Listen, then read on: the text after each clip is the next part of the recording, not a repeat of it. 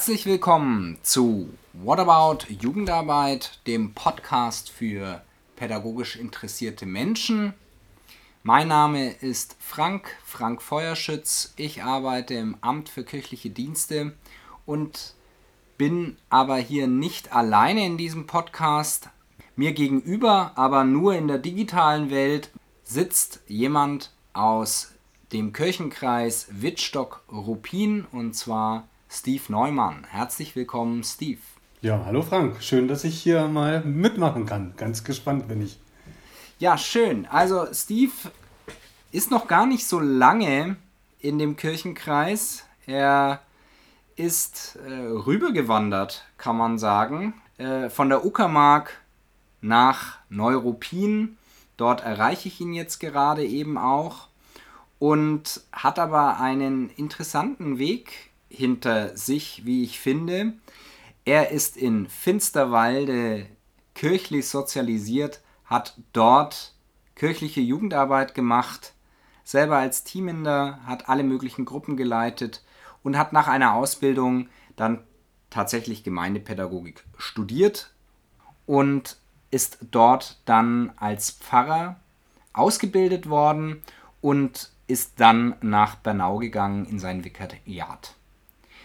Danach ist er in die Uckermark gegangen und hat dort in der Entsendung alles Mögliche getan, was man eben dann tut, angefangen vom Stühlerücken bis hin zu Gottesdiensten machen, hat sich dort aber auch eben sehr stark in der Jugendarbeit engagiert, hat dort beispielsweise auch ähm, ein gemeindepädagogisches Zentrum aufgebaut. Besser gesagt, er hat daran mitgewirkt und ist dann, ja noch gar nicht lange her, vor einem Jahr, ein bisschen weitergefahren auf seiner Reise und zwar nach Neuruppin in den Kirchenkreis Wittstock-Ruppin und hat dort erstmal ein Jahr als Pfarrer gearbeitet und übernimmt jetzt die Kreisbeauftragung für die Jugendarbeit. Und jetzt ist die spannende Frage, Steve, was ist denn der Kirchenkreis Wittstock-Ruppin, beziehungsweise wo befindet er sich denn? Wenn man, also wenn man auf der Karte nachguckt, das ist ja nicht immer so gleich wie die Landkreise im Land Brandenburg, sondern die Fläche ist ein bisschen anders. Was gehört denn alles zu Wittstock-Ruppin? Ja, unser Kirchenkreis liegt nordwestlich äh, von Berlin. Noch westlicher gibt es noch den Kirchenkreis Prignitz. Östlich davon liegt unser Kirchenkreis. Und der umfasst drei kleine Städtchen. Das ist ganz im Norden, Nordwesten Wittstock, im Nordosten Rheinsberg, was ja relativ bekannt ist, sehr schickes Städtchen. Und im Süden halt Neuruppin. Und Neuruppin ist so die größte und äh, ist so der, ähm, das größte Zentrum hier in diesem Kirchenkreis. Die Subtur allerdings ist in Wittstock, was ich auch ganz gut finde. Mhm.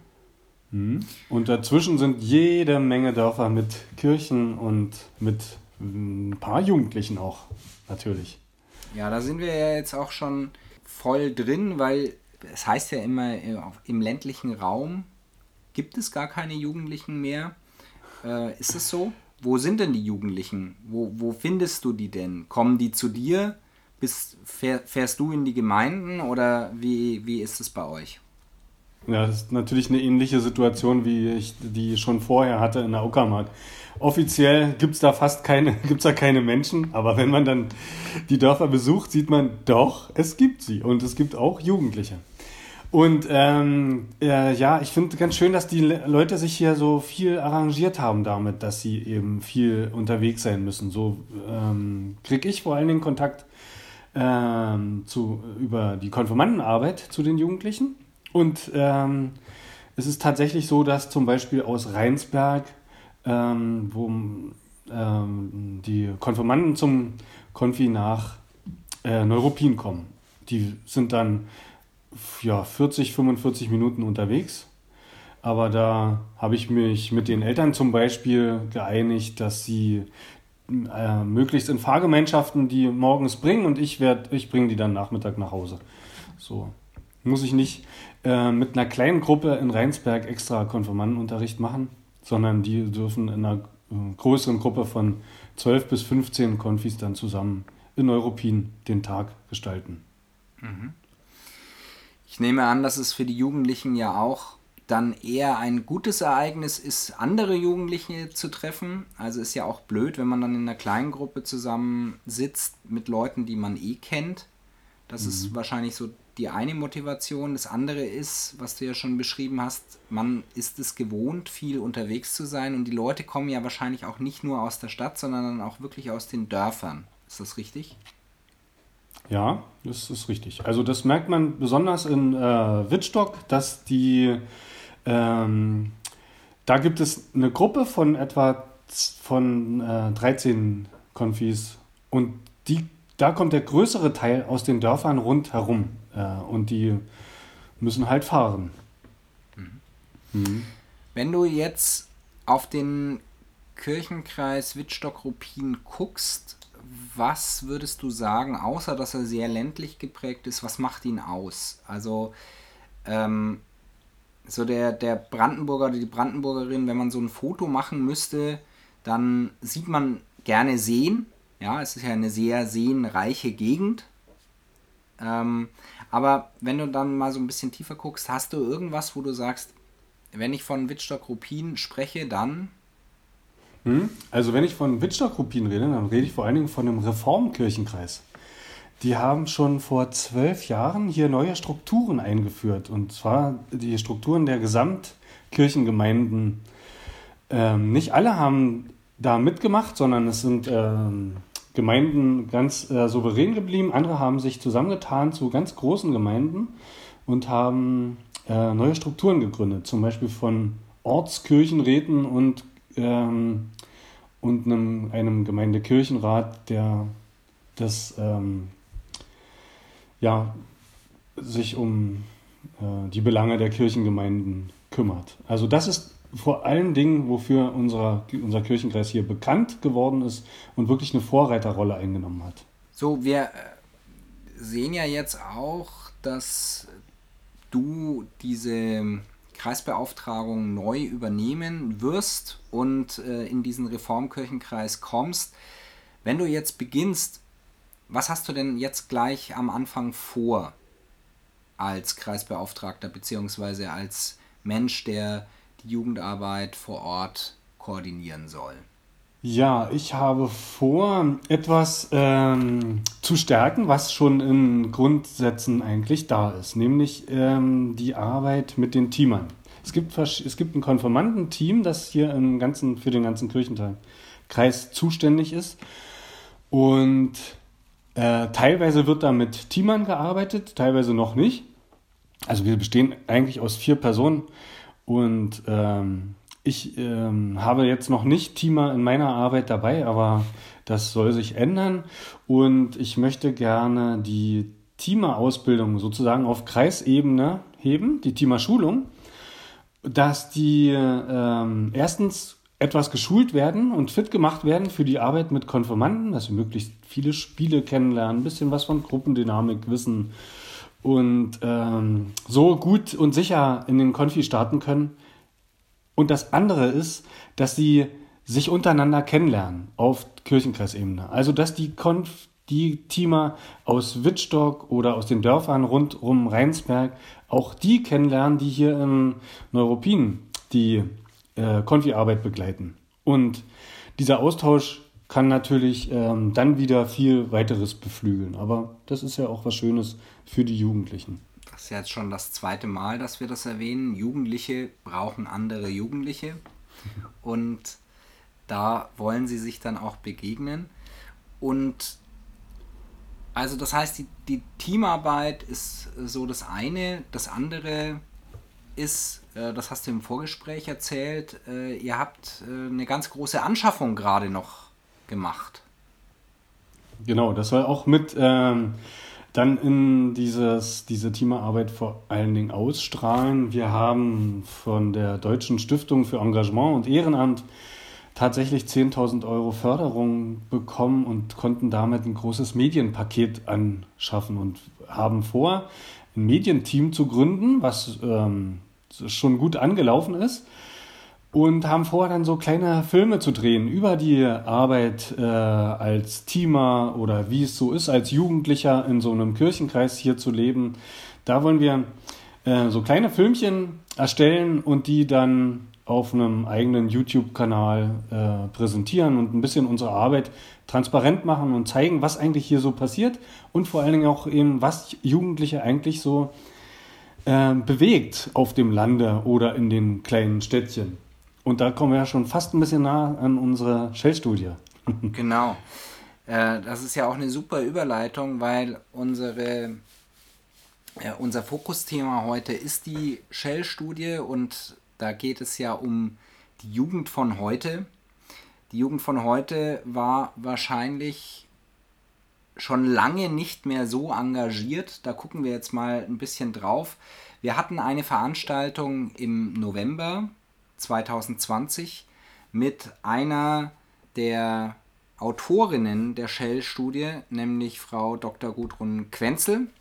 Und diese Veranstaltung haben wir beide besucht und uns angehört und wir haben mal gesagt, wir wollen mal auf so spannende Themen, die wir dort gehört haben, eingehen und auch das nochmal ein bisschen einordnen, was das mit uns in der kirchlichen Jugendarbeit zu tun hat. Und anfangen würde ich gerne mal damit, dass das Thema Glück immer wichtiger wird. Dazu können wir auch kurz was hören wenn Sie Jugendliche fragen, dann kommt ganz schnell, ah ja, ob mich das glücklich macht oder ob mich das glücklich macht und immer dieser Wunsch, glücklich zu werden. Und das Ganze, dieser Wunsch, glücklich zu sein, dieses Bedürfnis aus dem eigenen Leben, was möglichst Optimales zu machen, vor der Fülle der Möglichkeiten und immer vor diesem Gefühl, ja, ich habe ganz viele Türen und wenn ich die eine nehme, dann schließen sich aber vielleicht alle anderen. Vielleicht öffnen die sich auch wieder, aber vielleicht auch nicht. Also es gibt ja so eine Pfadabhängigkeit von Entscheidungen. Also Glück wird immer wichtiger. Erlebst du das auch so? Also, dass dieses Thema, ich meine, du bist ja jetzt ähm, auch schon seit wirklich äh, über zehn Jahren unterwegs, arbeitest mit Jugendlichen. Ist das bei, bei Jugendlichen tatsächlich so ein zentraler Punkt? Ja, es wird ähm, ähm, Glück genannt und es steckt dahinter ähm, ganz vor allem ganz große Erwartungen. Und ähm, das hat viel damit zu tun mit dem Oberthema, nämlich Individualisierung und der Eigenverantwortung der Jugendlichen, die seit Jahren ja so stark zunimmt, was die äh, Shell-Studie über so viele Jahre gut, ganz gut belegt. Ne? Diese, die Zunahme von dieser Eigenverantwortung und Individualisierung bedeutet für die Jugendlichen zwar, dass sie viel Freiheit haben äh, und die, ganze Welt steht ihnen offen, aber sie haben eben dadurch auch sehr hohe Ansprüche daran, wie, sie, wie ihr Leben und ihre Arbeitswelt später mal aussehen soll. Und daran hängen sie eben vor allen Dingen das Thema Glück. Mhm. Also ein guter Beruf und eine gute Ausbildung führen zu Glück. Mhm. Mhm. Das heißt, es ist eigentlich eine sehr sachliche Beschreibung von Glück. Wenn wir Glück hören, denken wir ja eigentlich an die Emotion, aber es ist sozusagen eine, eine Vorstellung von dem, was man erreichen möchte. Dieser Trend zur Individualisierung und zunehmender Eigenverantwortung äh, fasst Frau Quenzel nochmal so zusammen. Durch das Internet, durch ähm, TikTok, Facebook und Co., wie sie nicht alle heißen, gibt es auch einen verstärkten Druck zur Selbstoptimierung. Dass man sich immer so vergleichen kann, dass es immer so eine Inszenierung von Authentischheit und Lebensglück und Erfüllung gibt. Und egal wie gut ich eigentlich was kann, es gibt natürlich immer irgendjemanden, der es besser kann und der es optimaler kann. Und dem und das gab es sicherlich schon immer, aber jetzt vergleiche ich mich ja immer mit der ganzen Welt oder Jugendliche vergleichen sich häufig mit der ganzen Welt oder zumindest mit der halben Welt. Und vorher war es halt der eigene Freundeskreis, wo man eben hübscher oder nicht so hübsch war. Und jetzt ist die Latte schon ähm, höher. Und das Ganze macht ähm, viel Spaß, viel Freiheit, viel Möglichkeiten, aber auch einen ganz hohen Druck und eine ganz große Ungewissheit bei vielen Jugendlichen, wie sie ihr Leben denn so gestalten können. Ja, wenn du mit deinen Konfirmanden arbeitest, ähm, thematisiert ihr das dann auch? Oder wenn du mit Jugendlichen arbeitest, dass so dieser Drang zur, zur Selbstoptimierung, dass der so stark da ist? Ähm, also den Drang, so konkret wie du das sagst, mit dem Drang zur Selbstoptimierung, das ist weniger Thema, aber äh, häufig äh, oder immer wieder mache ich zum Thema, ähm, dass die Jugendlichen doch genau mal reflektieren sollen, was wirklich die wichtigen Dinge in ihrem Leben sind. Mhm. Und da ist auch schön und da unterscheidet sich das wenig von dem, auch was die Shell-Studie sagt, es ist immer wichtiger, der Nahbereich, was Freunde und Familie angeht. Und schön ist dann im, im Konfi oder mit Jugendlichen zu erleben, dass sie, ähm, wenn man dann äh, merkt, dass es eben Sachen sind, die man geschenkt bekommt, die so die wichtigsten sind und nicht die, über die, äh, die ich selber machen kann und äh, herstellen kann. Also die Jugendlichen haben einen großen Druck, äh, sich selbst zu optimieren, das, was du sagst. Und ich versuche eher das Gegenthema zu, ähm, in den Fokus zu rücken. Nämlich, dass die wichtigen Sachen doch nicht die sind, die wir selber schaffen, sondern ähm, dass wir die wichtigen doch eher geschenkt bekommen. Aber mit geschenkt bekommen meinst du jetzt nicht das Materielle, nehme ich an. Ja, eben gerade nicht das Materielle, genau. Also das, wenn Jugendliche erzählen, was ihnen wirklich wichtig ist, dann sind das häufig gar nicht mal so die materiellen Sachen. Klar, ihr iPhone, ihr Computer und so, das sind, die stehen ganz weit oben, aber nicht über gute Freunde und über Familie. Da darf man nicht vergessen, da sind natürlich so elektronische Geräte, Smartphone und sowas ja auch ein Mittel heute, um das zu halten. Das darf man äh, nicht vergessen bei der Betrachtung, wenn immer alle sagen, die gucken ja nur auf ihr Handy. Nee, die pflegen ihre Kontakte. Und das sagt die Shell-Studie schon viele Jahre. Was ich bei dem Vortrag nochmal ganz interessant fand, war, dass die Jugendphase immer länger wird. Mhm. Bei der Jugendphase, die immer länger wird, da stehen wir ja mit der äh, Jugendarbeit in der Kirche, mit der Konformantenarbeit ja eigentlich am Anfang. Das heißt, wenn du dir jetzt mal die Jugendphase anguckst, die du begleiten möchtest, du hast ja schon gesagt, die Teamerarbeit ähm, soll ja auch nochmal ins Zentrum gerückt werden. Über was für eine Zeitspanne sprechen wir denn bei uns in der kirchlichen Jugendarbeit? Wie lange begleiten wir denn Jugendliche? Weil auf der anderen Seite sagt sie ja auch, dass die Jugendlichen immer weniger Zeit haben.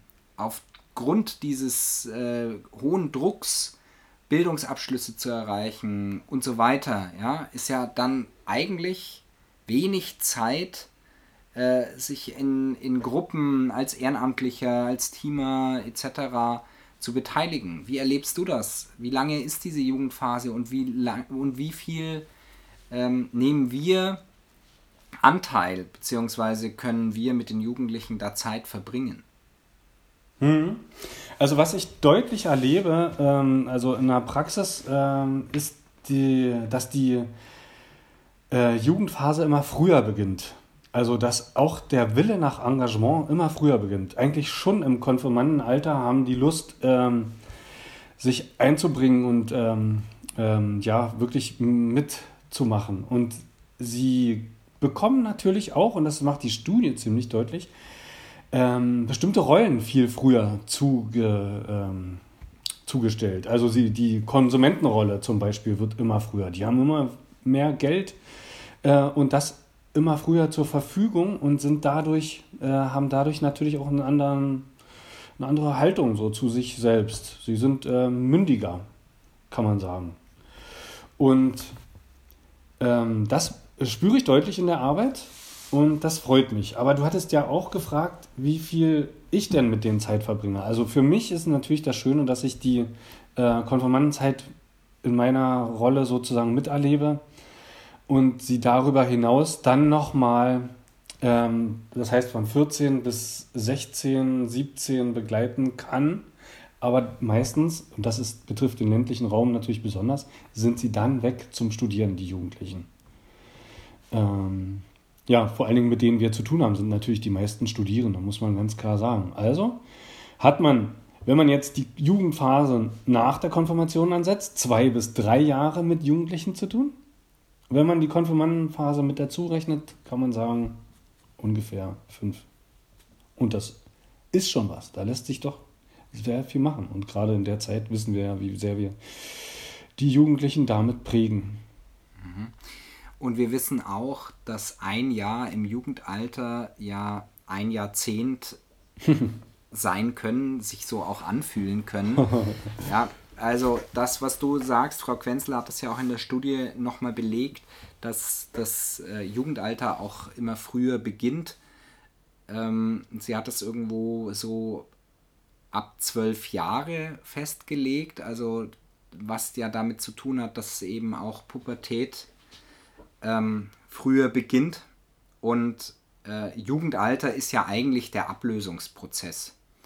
Und Ablösungsprozess äh, vom Elternhaus heißt es, ja. Auf der anderen Seite ist es so, dass äh, Jugend, so wie sie jetzt gerade strukturiert ist, heißt, es sind nicht so viele. Im ländlichen Raum ist es ganz deutlich, ja, da sind es wenige Jugendliche zu vielen Erwachsenen, aber äh, in der Studie wird eben auch nochmal deutlich, dass die Demografie zeigt, dass es einfach deutlich weniger Jugendliche gibt als ähm, Erwachsene. Und wenn wir jetzt über politisches Engagement sprechen, was du ja auch schon erwähnt hast, auch wenn das schon früher beginnt, ist es so, dass natürlich Politiker und Politikerinnen immer auf ihre Wähler und Wählerinnen gucken. Und jetzt ist es erstmal so, es gibt erstmal wenige Jugendliche, zum Zweiten wählen die noch nicht und es gibt sehr viele Erwachsene und davon sehr viele alte Erwachsene. Das heißt, die Interessen von Jugendlichen werden nicht derart gesehen. Spiegelt sich das äh, in den Gemeinden, wo du unterwegs bist, auch wieder? Ganz klar. Also absolut. Und zwar ähm, nicht nur auf politischer Ebene, sondern ich finde auch gerade in Kirchengemeinden, dass den äh, Jugendlichen ihre Räume nicht zugestanden werden. Unsere Jugendliche haben nun mal spezielle Räume, spezielle Zeiträume auch. Die sind oft nachts und am Wochenende, wo ähm, ältere Menschen dann doch eher ihre Ruhe haben wollen. Und da finde ich, dass es in den letzten Jahren das ähm, ja immer mehr zugenommen hat, dass man da wenig Verständnis für Jugendliche hat und ähm, ja, ähm, auch so reagiert, ähm, weil die sind ja dann doch nur so wenig. Und das kann man natürlich aufs, aufs Politische übertragen. Und das, äh, was ich interessant finde, dass die Studie das ziemlich deutlich zeigt, dass die Jugendlichen das merken, dass sie spüren, ähm, äh, oder besser gesagt, dass sie sagen, sie fühlen sich nicht vertreten von den Politikern. Und das, ähm, in der ländlichen Region merkt man das natürlich sehr deutlich. Es wird viel getan für Senioren, äh, und, aber für äh, Jugendliche, ja, da wird vielleicht mal irgendwo ein Club eröffnet, aber der, ähm, Jugendliche auch nach ihren Bedürfnissen zu fragen, das gibt es auch, aber danach auch zu handeln, das ist nochmal ein völlig anderes Thema. Und da haben Jugendliche Antennen für und spüren, dass sie eine nicht so wichtige Rolle spielen als Wähler. Das äh, sieht man in der Studie doch ziemlich deutlich. Spüren Sie dann auch, dass Sie in der Gemeinde keine wichtige Rolle als Gemeindemitglied spielen? Das kann ich so nicht sagen, aber ich glaube schon. Ich denke schon. Kirchengemeinde ist meistens was für ältere Menschen. Und Jugendliche geraten da schnell aus dem Blick. Also die Frage ist, was würdest du JugendarbeiterInnen empfehlen, damit die Interessen von Jugendlichen nicht nur gehört, sondern auch umgesetzt werden? Also da habe ich natürlich auch nicht die Formel, was man da so machen kann, aber einen Punkt habe ich schon gesagt, das ist die Räume zu berücksichtigen, die ähm, Jugendliche brauchen das ähm, hat ganz konkret äh, tatsächlich räumliche ähm, äh, Dimensionen. Ob es Jugendräume gibt, wie, wie, ähm, wie so ein Clubraum oder sonst was oder ein Jugendkeller. Und natürlich auch die Zeiträume, dass man ähm, die Zeiträume Jugendlicher sozusagen, ähm, Jugendlichen auch zur Verfügung stellt. Und das ist, dass das natürlich immer schwierig ist und äh, mit Lautstärke und sowas zu tun hat, ist verständlich. Aber es hat noch eine ganz andere Dimension und das finde ich, ähm, das würde ich als Empfehlung immer geben, ähm, sich mit ähm, ja, solchen Bewegungen wie Fridays for Future zum Beispiel, ähm, äh, mit sowas zu kooperieren und natürlich auch versuchen, mit Jugendlichen die Ansprüche, die so eine Gruppe hat, natürlich auch in der Arbeit umzusetzen. Das ist für mich immer ähm, äh, für mich was, wo ich denke, das, ja, das könnt, würde ich so als Empfehlung rausgeben. Äh, aber eine goldene Formel gibt es da natürlich nicht für. Mhm. Du hast jetzt Fridays for Future schon angesprochen. In der Studie war die Angst vor dem Klimawandel ein zentraler Punkt und auch ein zentraler Treiber. Da hören wir mal ganz kurz rein dazu. Dann fragen wir traditionell, wovon fühlen sich denn Jugendliche betroffen? Hier nur eine kleine Auswahl. Verschiedene ähm, Dinge kann man betrachten, ähm, manche als großes Problem, andere hingegen als Nebensächlichkeit. Machen dir persönlich folgende Dinge Angst oder keine Angst?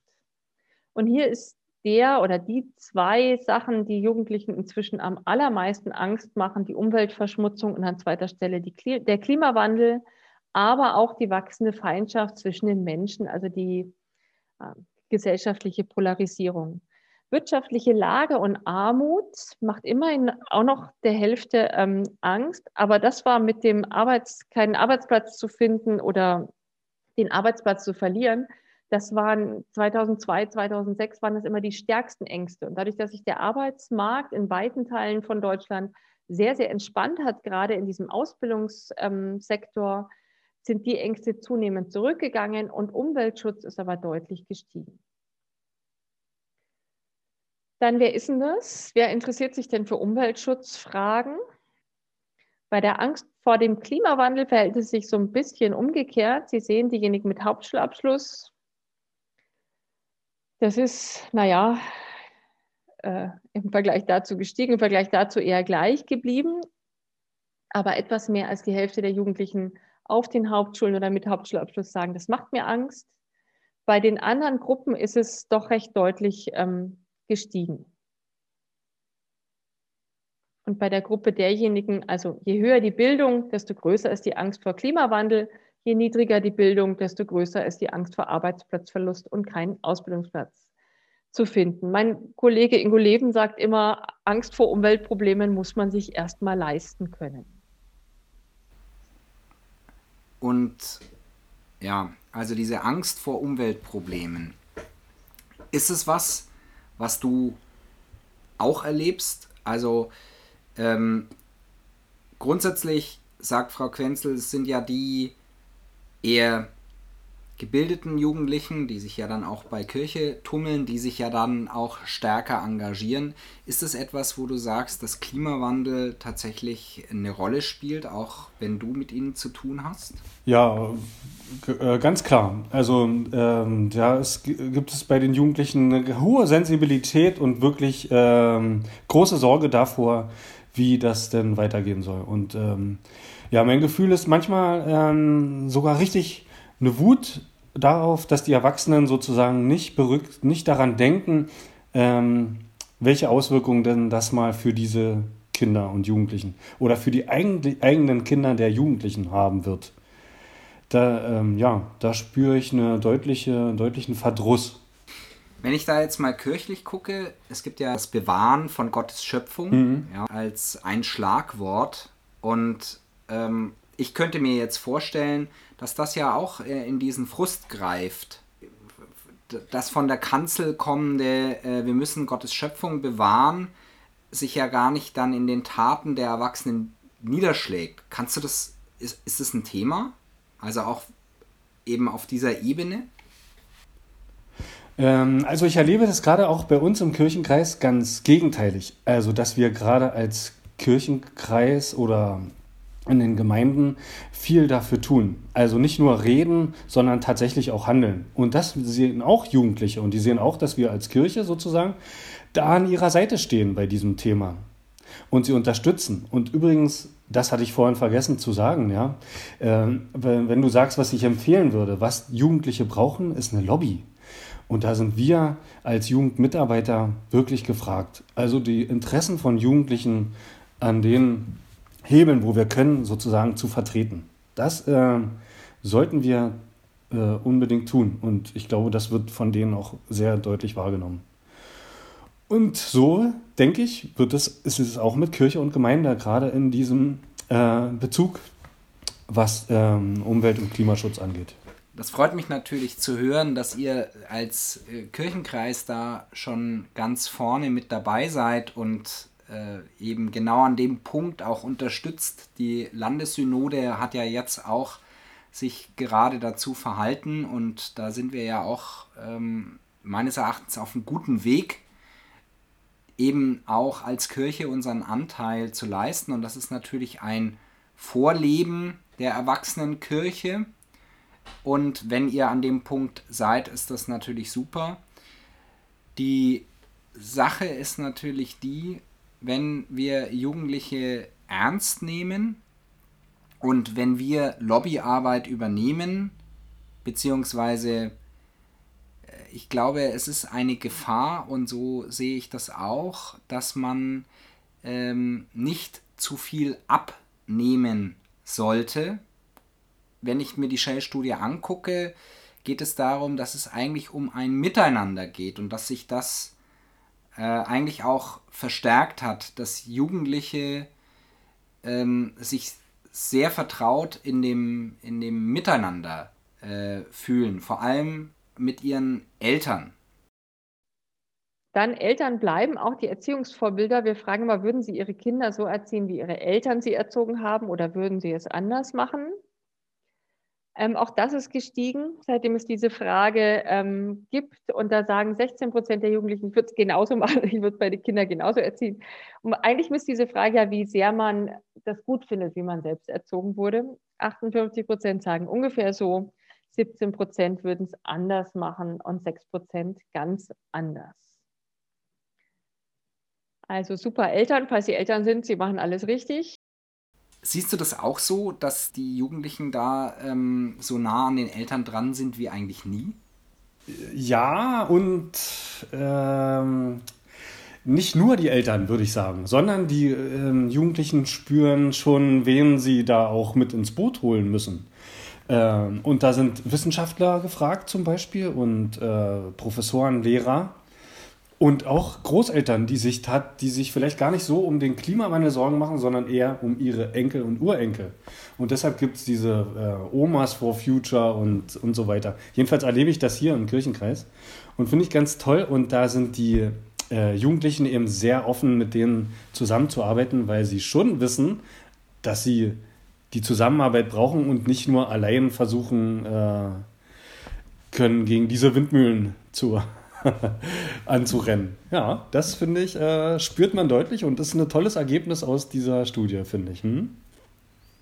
Also, wir haben es mit gesellschaftlichen Treibern zu tun und da, diese gesellschaftlichen Treiber sind ja die Jugendlichen. Also, zumindest könnte man äh, die Studie dann auch so verstehen, dass es äh, in diese Richtung geht. Ja. Was ich nochmal so zum Abschluss ganz interessant finde, ist, dass wenn Jugendliche in die Zukunft gucken, dann sind sie scheinbar so zufrieden, dass sie auch die Modelle, die sie erleben, reproduzieren. Ja. Erlebst du das auch so? Und äh, wie ordnest du das ein? Ja, ich kann tatsächlich sagen, ich finde das auch, dass die ähm, Jugendlichen mit unserem politischen System doch sehr zufrieden sind, dass sie zu einem großen Teil wissen, wie gut Europa ihnen tut, ähm, dass ihnen das auch wichtig ist und äh, für sie, ein, ja, ich würde sagen, Europa sogar einen Wert hat äh, an sich. Und dass äh, die Studie das auch abbildet, das freu sowas freut mich natürlich, ne? dass die Zufriedenheit äh, so da seit langem immer weiter steigt. Und was ich schön finde, dass sich Ost und West da immer mehr angleichen. Also dass das nicht mehr so äh, stark auseinandergeht. Und nat natürlich hat sie auch gesagt, hat es stark damit zu tun, wie der Ausbildungsmarkt denn ist, wie die Zukunftschancen der Jugendlichen sind. Also, auch wenn sie sich oft nicht vertreten fühlen von Politikern, sind sie mit dem System doch sehr zufrieden. Und das finde ich eine sehr gute Nachricht. Das ist doch was Schönes. Vielleicht jetzt nochmal, wenn wir auf so eine Gesamtzusammenfassung kommen. Die Shell-Studie ist ja jetzt wirklich seit vielen, vielen Jahren, wird sie durchgeführt und wir können einfach eine Entwicklung sehen, dass dieser, also, äh, dass, dass, dass diese gesellschaftliche Entwicklung, in der wir sind, ja, ähm, was die Jugendlichen betrifft, eigentlich müssen wir uns keine Sorgen machen. Kann man das so formulieren? Hm, ich finde, dass die Studie genau sowas ähm, zu einem großen Teil sagt, ja. Also, wenn die sagt, wir beobachten seit 2002, gibt es überhaupt nicht sowas wie einen Rechtsruck. Also er ähm, entwickelt eher eine leicht äh, linke Tendenzen, obwohl damit natürlich auch besonders grün gemeint ist. Oder dass die Jugend doch insgesamt immer mehr, immer toleranter wird. Das ist äh, seit 2002 sehr deutlich äh, zu beobachten. Und dazu hat sie auch so einen wunderbaren Satz gesagt, es ist den Jugendlichen ja zunehmend egal, wer neben ihnen wohnt. Da gibt, so eine, gibt es so eine ähm, spezielle Frage in dieser Studie. Äh, ähm, ob Schwule, Juden, Muslime oder sonst was. Und das genau, das hören wir uns jetzt nochmal kurz an, genau. was sie da sagt. Wir haben immer so eine Frage drin, fändest du es gut, wäre es dir egal oder fändest du es nicht so gut, wenn in die Wohnung nebenan folgende Menschen einziehen würden? Ähm, hier nur die Auswahl, eine deutsche Familie mit vielen Kindern, ein homosexuelles Paar, eine jüdische Familie und eine Flüchtlingsfamilie.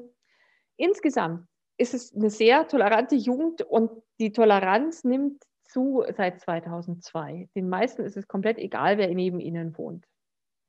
Ja, ja. genau. Also das, äh, diese Toleranz ist wichtig. Aber jetzt mal die Frage, äh, Steve, braucht es uns JugendarbeiterInnen dann überhaupt? Reichen dann nicht ähm, die Eltern? Ja, du hast schon gesagt, sie suchen sich dann BündnispartnerInnen, aber das sind dann die Omas und Opas. Ähm, wo, wozu braucht es uns äh, JugendarbeiterInnen? Na, das wollte ich ja vorhin schon mal sagen, als du mich fragtest, was würde ich empfehlen.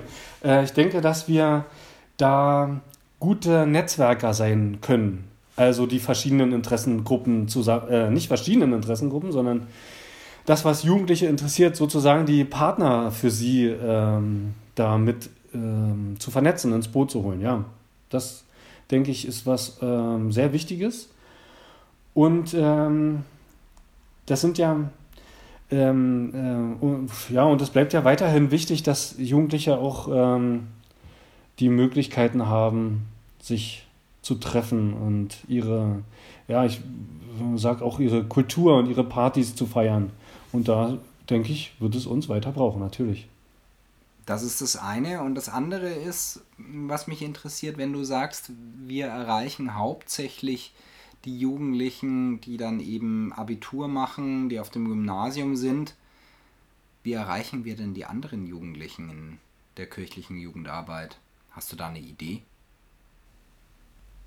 Also ich, da kann ich nur aus meiner Erfahrung reden, die ich äh, selbst so als Jugendlicher hatte. Das ist sonst so lange her, weil hier ähm, bin ich ja jetzt wieder sozusagen am Suchen, was das äh, betrifft. Aber ich glaube, dass ähm, Kultur ein wichtiger, äh, wichtiger Schritt sein kann, die zu erreichen. Also nur ähm, ist die Frage, was ist denn gerade Jugendkultur? Da hilft die, ähm, hilft mir der Teil, den wir jetzt von der Shell-Studie gesehen haben, ehrlich gesagt nicht weiter. Da muss ich andere äh, Wege finden. Ich, obwohl, was die Shell-Studie natürlich deutlich sagt, sie sind online. Sie sind permanent online, Jugendliche. Und das ist tatsächlich ja was Neues. Und da bin ich selber hm, noch nicht so, noch, noch nicht fit drin. Und vielleicht muss ich das auch gar nicht werden. Ich muss nur ähm, die Jugendlichen finden, die da drin fit sind. Also das ist, glaube ich, das ganz große Thema. Permanent online sein. Und da, ähm, vielleicht ist es wichtig, dass wir da eine Präsenz haben, auch als Jugendmitarbeiter irgendwie ansprechbar sind. Hm? Das kann ich mir gut vorstellen, ja. Und dann auch so andere zu erreichen, ja. Das heißt, ähm, es geht nicht nur um den tatsächlichen Raum vor Ort, sondern es geht um den digitalen Raum, in dem auch präsent und erreichbar zu sein. Ja, ich glaube, dass nicht, äh, dass wir durch die Pandemie natürlich da sehr drauf gestoßen worden sind und äh, große Schritte machen mussten. Äh, ich glaube, da haben wir, also ich jedenfalls habe da viel zu lange weggeguckt, dass der Raum unbedingt bedient werden muss. Ja, ich würde mal sagen, da setzen wir jetzt mal einen Punkt, weil das ist genau der, der nächste Podcast, über den wir dann mal sprechen müssen, äh, wo wir dann sagen, wie erreicht man die.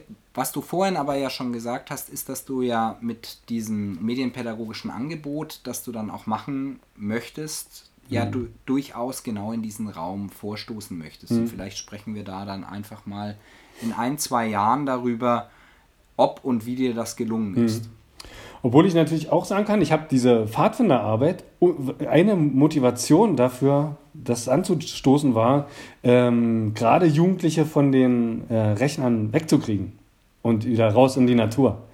Also das Thema gibt es ja auch und dazwischen bewegen wir uns als Jugendarbeit ja auch irgendwie immer. Ne? Mhm. Ja, wenn du jetzt äh, auf das Jahr guckst, das ja jetzt gerade erst beginnt, wir nehmen diesen Podcast Anfang Januar 2021 auf. Was möchtest du denn, was wünschst du dir denn für dieses Jahr, für deinen Kirchenkreis? Was wird denn da passieren?